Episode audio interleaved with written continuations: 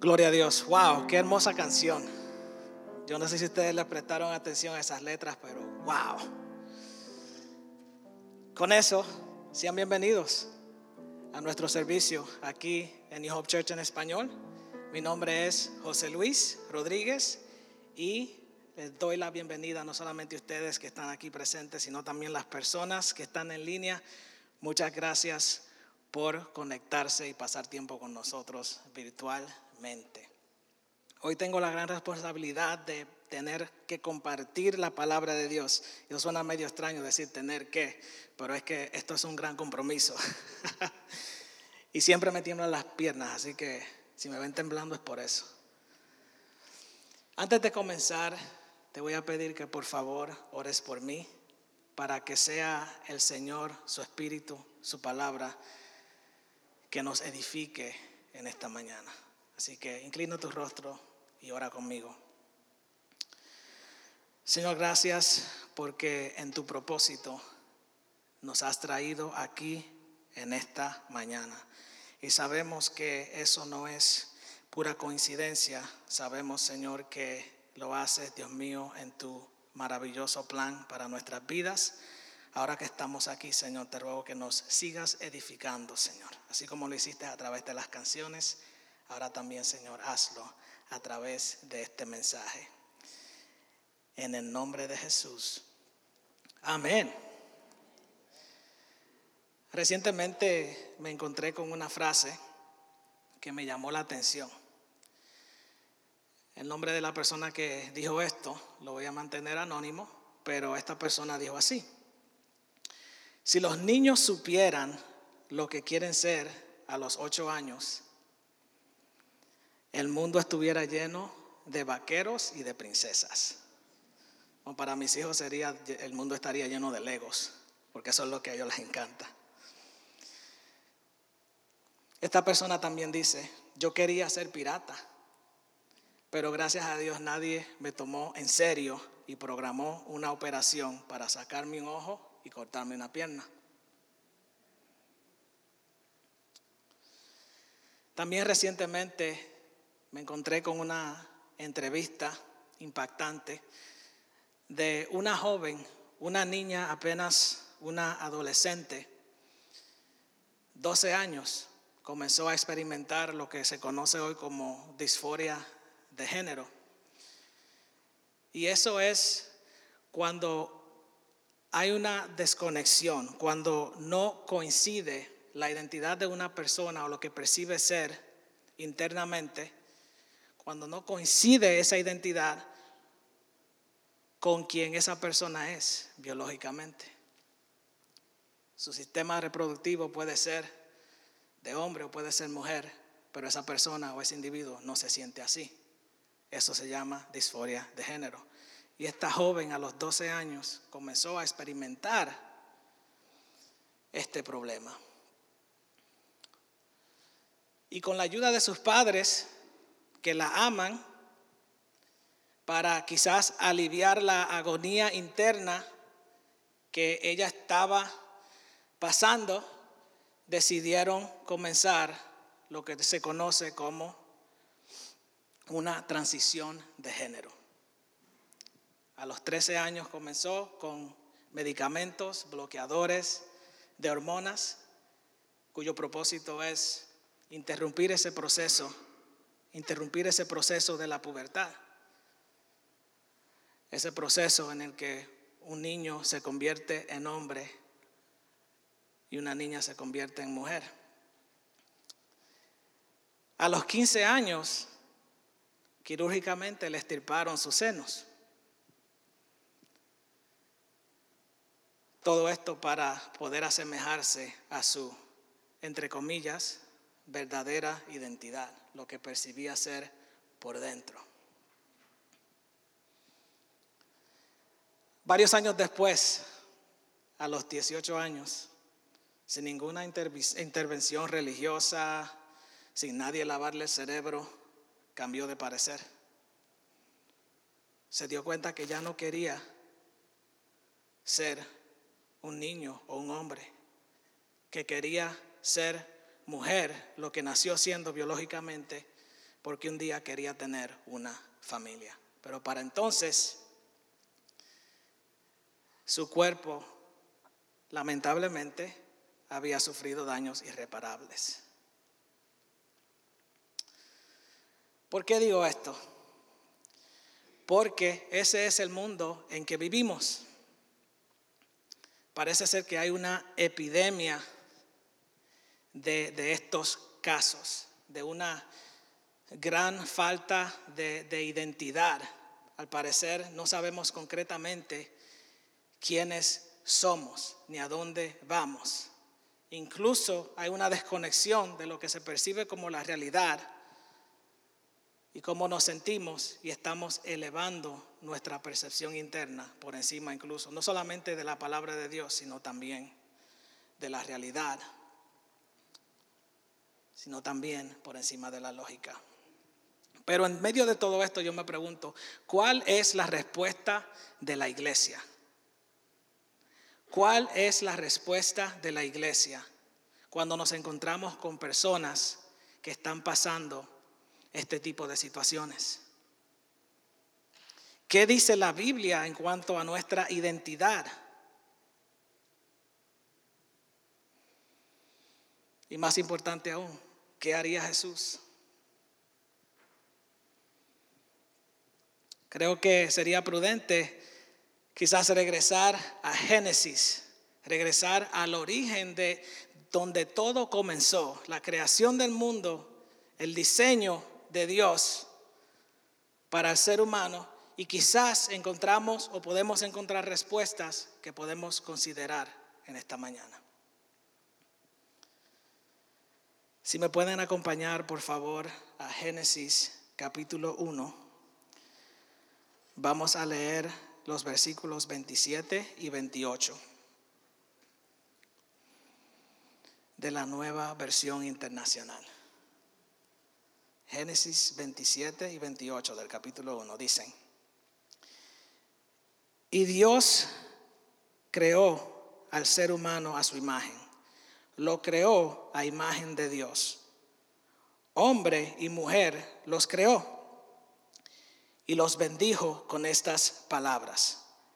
Sean fructíferos y multiplíquense. Llenen la tierra y sométanla. Otra palabra para someter es administrar. Y dice aquí, dominen a los peces del mar y a las aves del cielo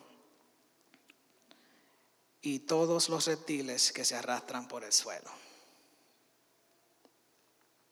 Cuando yo estudiaba este capítulo 1 de Génesis y el capítulo 2 y estos versos que acabamos de leer, yo llegué a la siguiente conclusión y la pueden leer conmigo. Creo que va a aparecer en pantalla. Y eso es que si Dios creó al mundo, si Dios existe y Dios creó al mundo, incluyéndonos también a nosotros, entonces Dios automáticamente tiene el derecho de definir el propósito de su creación y también de nuestras vidas. Si Dios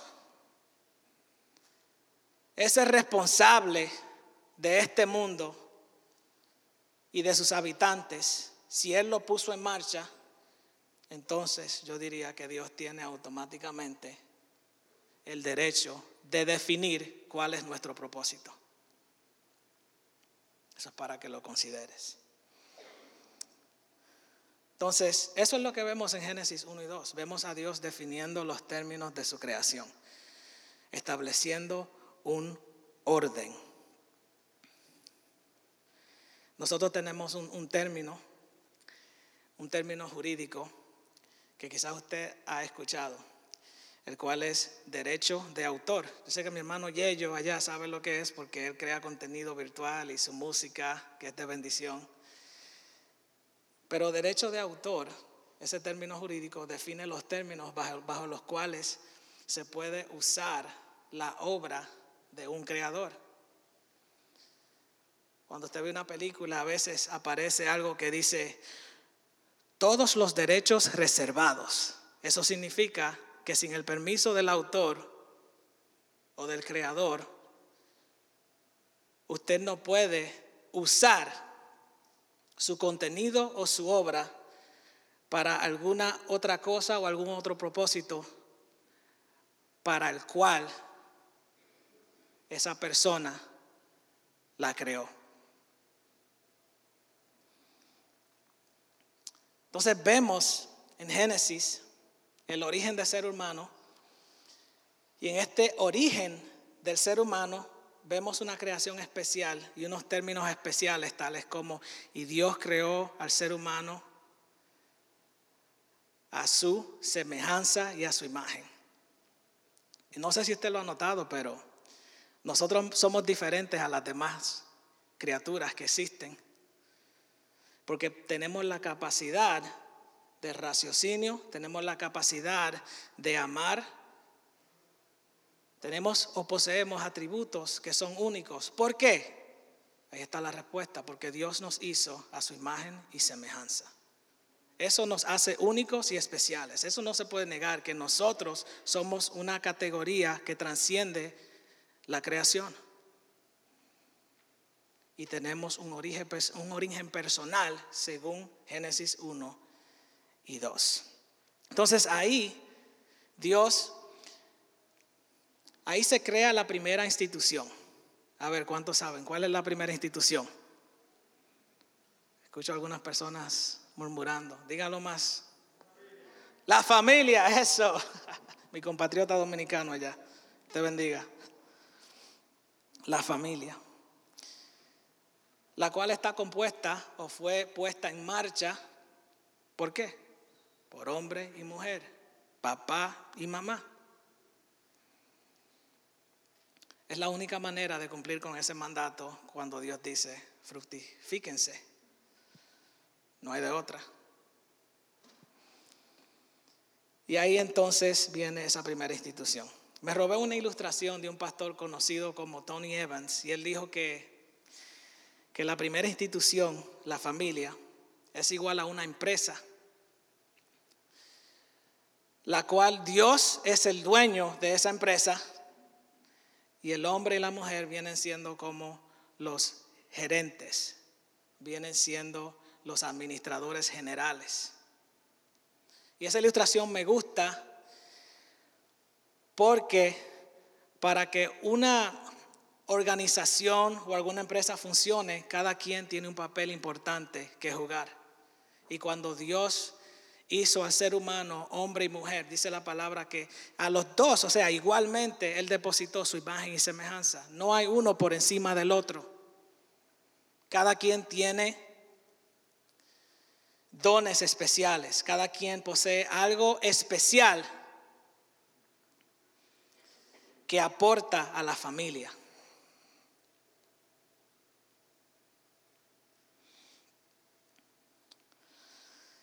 Y yo sé que usted y yo estamos de acuerdo con todo esto. La mayoría de personas aquí creo que están de acuerdo con estas palabras creo que están de acuerdo con el modelo tradicional de la familia, papá y mamá.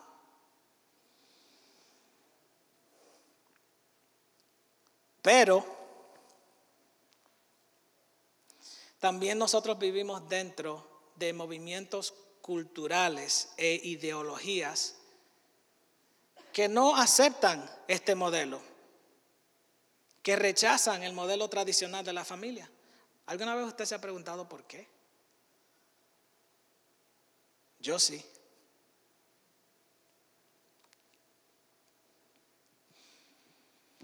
Y lo que sucede con los movimientos culturales o las ideologías es que nos presentan varios extremos. Varios extremos. Y esos extremos son una respuesta a otros extremos. Me voy a explicar. Entre esa guerra de extremos nosotros tenemos lo que se conoce como el patriarcado. No sé si usted ha escuchado esa palabra, patriarcado. Pero eso tiene que ver con la idea o la doctrina, la cual lamentablemente la sacaron de la Biblia de una manera contextualizada, en donde se eleva la posición del hombre a una posición superior y la mujer toma un lugar inferior. Es simplemente una sirvienta en la familia, la responsable y la encargada de criar a los hijos y de alimentar a la familia y de ser la persona que satisface todos los deseos de su esposo. Eso es el patriarcado, lamentablemente. Y se ha usado la Biblia, incluso el término ayuda idónea, que está también en Génesis 1 y 2, en el capítulo 2 específicamente, sucede lo siguiente, y es que en el transcurso de la creación, cuando Dios había creado al hombre, ¿qué sucedió? Dios mira al hombre que lo creó primero y dice, bueno, no es bueno que éste esté solo, le haré una ayuda idónea. Muchas personas en muchas iglesias han tomado ese término y lo han malinterpretado y usado para decir, oh, Dios me creó una sirvienta. Esta tiene que hacer lo que yo diga porque aquí el que manda soy yo y como yo diga y, así se han creado, así existen muchos abusos en muchos hogares, usando la Biblia. Cuando ese término no significa nada de eso. Ese término más bien significa un aliado, un compañero, una compañera, una persona que en tu debilidad puede ser tu fortaleza, una persona con atributos especiales de Dios, la cual te complementa, pero no es tu sirvienta. ¿Cuántas mujeres dicen amén? Eso. Yo estoy apasionado por esto porque yo tengo cuatro hermanas. Yo soy el menor de mi casa y yo pude ver cómo ellas lamentablemente fueron víctimas de matrimonios donde las abusaban físicamente, emocionalmente. Y luego leemos pasajes en la Biblia, ya en Efesios, por ejemplo, que nos dicen, oh, que las, las mujeres sométanse a, sus esposos. Ese es otro, que lo sacan de contexto. Se olvidan que antes de llegar ahí, la Biblia dice, sométanse unos a otros. Pero no, solamente vamos a tomar esa parte. Las mujeres sométanse a sus esposos. Yo no quiero que mi hija se someta a una persona que la abuse. Yo no quiero que nadie aquí, ni sus hijos, ni ninguna mujer aquí presente se someta a ningún hombre que sea un tirano. Eso no es de Dios. Y en el contexto de Efesios están hablando de someterse a una persona que está bajo la autoridad de Cristo. Y que se sometan unos a otros y que se sirvan unos a los otros, pero en amor. Entonces estamos en una guerra de extremos. Porque el patriarcado que salió lamentablemente de, iglesias que, que, distorsionan la palabra de Dios para abusar, digamos que son doctrinas extremas. Hay muchas personas que se han dado cuenta de eso o han sido víctimas y dicen, ¿sabes qué? Yo no quiero nada que ver con la iglesia. Yo no quiero nada que ver con Dios. Porque si eso es lo que sucede, si eso es lo que la Biblia enseña, yo no quiero participar en eso. Y entonces hay personas que esa es la raíz por la cual rechazan el modelo de la familia tradicional. Dicen, estos no tienen autoridad para decir cómo yo debo vivir mi vida. ¿Nos estamos entendiendo? Amén. Entonces la Biblia se ha abusado, se ha usado y abusado la verdad, entre comillas, Dios para hacer mucho daño y hay personas que resisten estas verdades.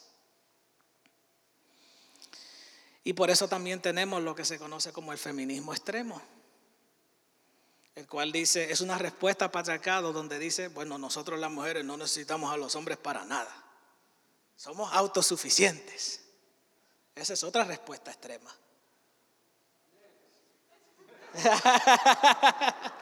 amén. ¿Cuántos hombres dicen amén? Eso.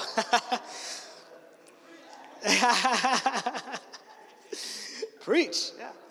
No, pero esa es otra respuesta extrema. Los hombres son unos buenos para nada. Eso es mentira.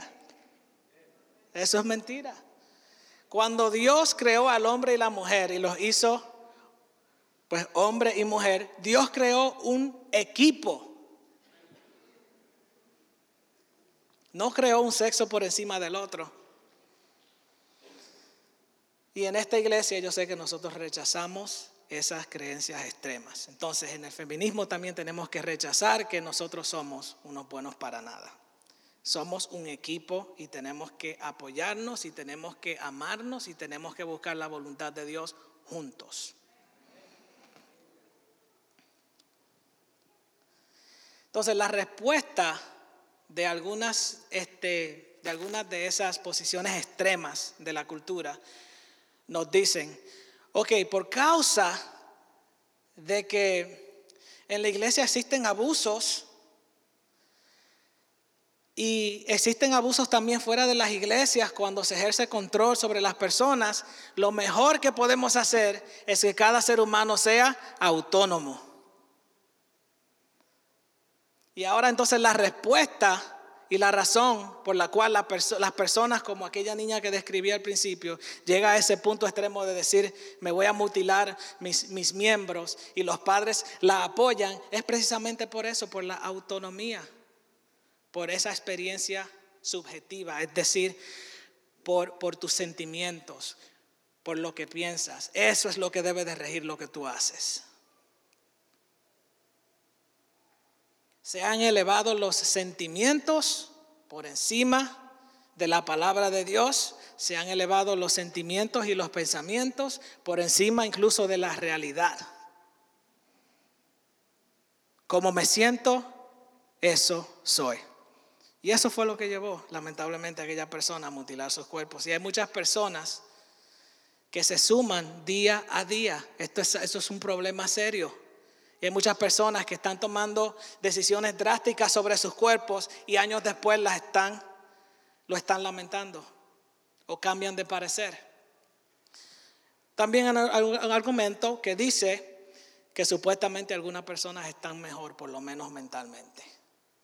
Yo no sé. Lo único que sé, y vuelvo a preguntar, es cuál es nuestra respuesta a esto, a estos extremos. ¿Qué vamos a hacer?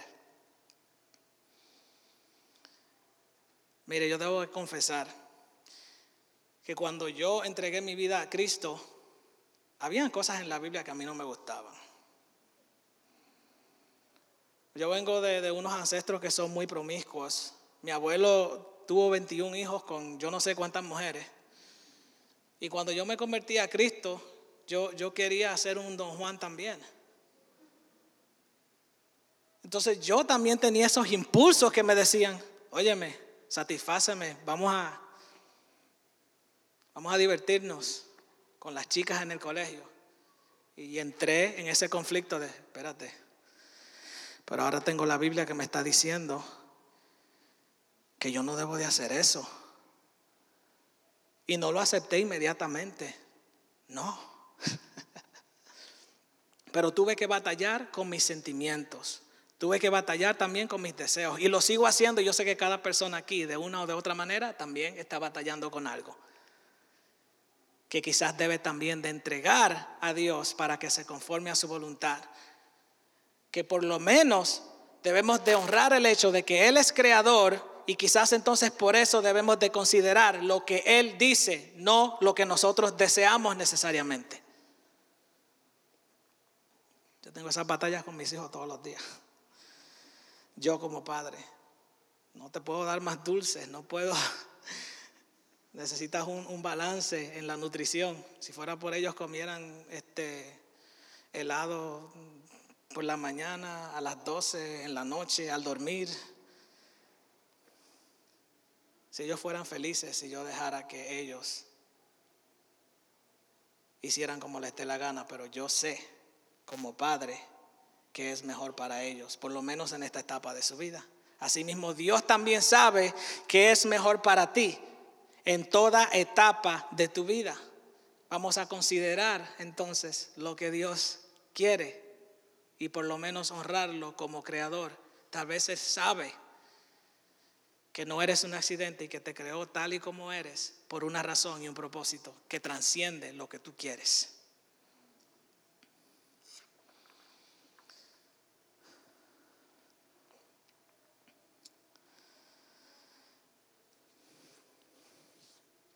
Hay versículos aterradores en la Biblia y no quiero decirlos para meterte miedo, pero lo digo porque yo en mi vulnerabilidad tuve que lidiar con algunas de esas cosas también. No lo estoy diciendo para condenar a nadie. Por ejemplo, en 1 Corintios 6:9 dice, ¿no saben que los injustos no heredarán el reino de Dios? No se dejen engañar ni los inmorales sexuales. Mi abuelo, que en paz descanse, yo con esas tendencias a temprana edad, que también he tenido que batallar, pero ni los inmorales sexuales, ni los idólatras, ni los adúlteros, ni los sodomitas, ni los homosexuales, heredarán el reino de los cielos. Tenemos que contender con, con esta palabra. No sé, parece como que todo es causa y efecto, no es simplemente como que libre albedrío yo hago como me da la gana y no hay consecuencias. Parece que quizás tenemos que detenernos a pensar en lo que estamos haciendo y hacia dónde vamos y por qué lo estamos haciendo. Entonces, ¿cómo enfrentamos esta crisis de identidad sexual. Tenemos varias opciones. La primera es que podemos aceptar la voluntad de Dios de como Él nos creó. Quizás debemos considerar lo que eso implica para nuestras vidas. Si te sientes ser diferente. Podemos considerar lo que el Creador en su diseño quiere, quiso y quiere para tu vida. O podemos aceptar la cultura. Podemos aceptar que cada ser humano es autónomo. Esa es una opción. A ver, me dices este, cómo te fue si te vas por ese camino. Yo solo sé que cada vez que yo he confiado en mis emociones, en mi propio entender, he hecho o he tomado muchas malas decisiones en mi vida, siendo impulsado solamente por deseos o sentimientos. También podemos aceptar las ideologías, que eso es lo que hacen, elevar nuestros sentimientos y nuestros pensamientos por encima de lo que dice Dios y por encima de la realidad y la lógica. Yo con esto voy ya terminando y quiero hablarte de lo más importante. Quiero hablarte de Jesús. Porque en estas opciones extremas que tenemos, que nos presenta el mundo, vemos que Jesús trae un balance y una perspectiva única. Hay una historia en la Biblia que habla sobre una mujer que fue sorprendida en adulterio. Y se encontraban unos fariseos, unas personas muy religiosas, amantes de las reglas y que estaban listos para apedrearla según, según unas leyes antiguas por el delito tan grave que había cometido. Pero de repente aparece Jesús y los confronta y les dice, el que esté libre de pecado, que tire la primera piedra.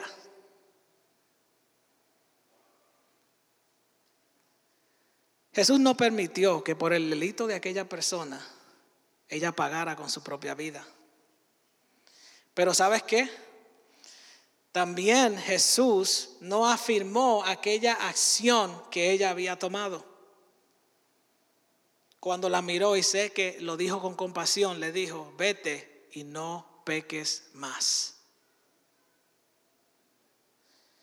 Entonces yo en esta mañana te animo a ser como Jesús, a afirmar la ley de Dios, a afirmar los caminos de Dios, pero también a mostrar compasión y a amar a tu prójimo. Porque el problema con los dos extremos que tenemos hoy es que a la verdad se le quita ese ingrediente especial llamado amor y al amor se le quita ese ingrediente especial que se llama verdad. Jesús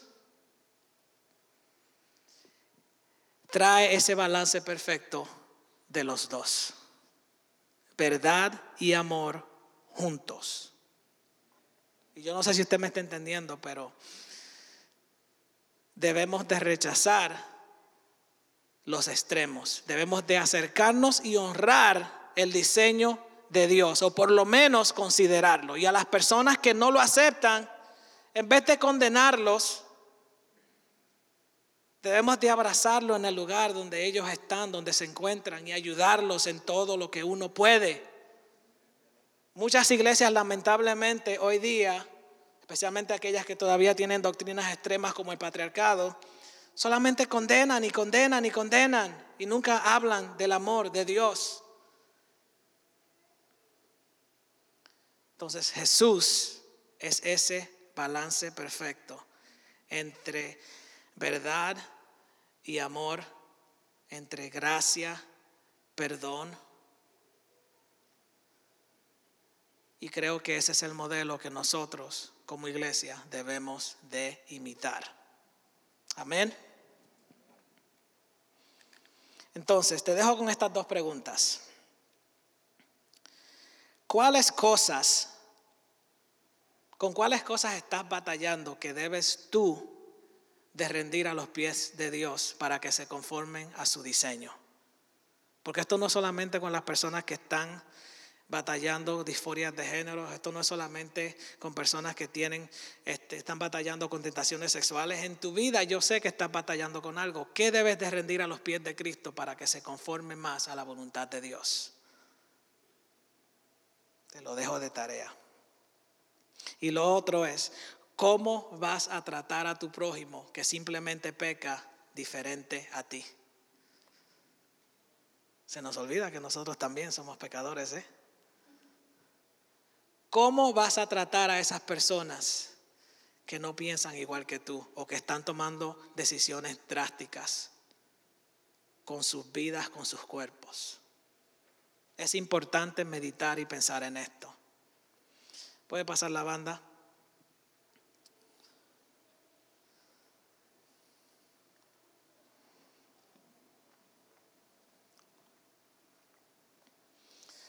Ponte de pie por favor, los que puedan y deseen.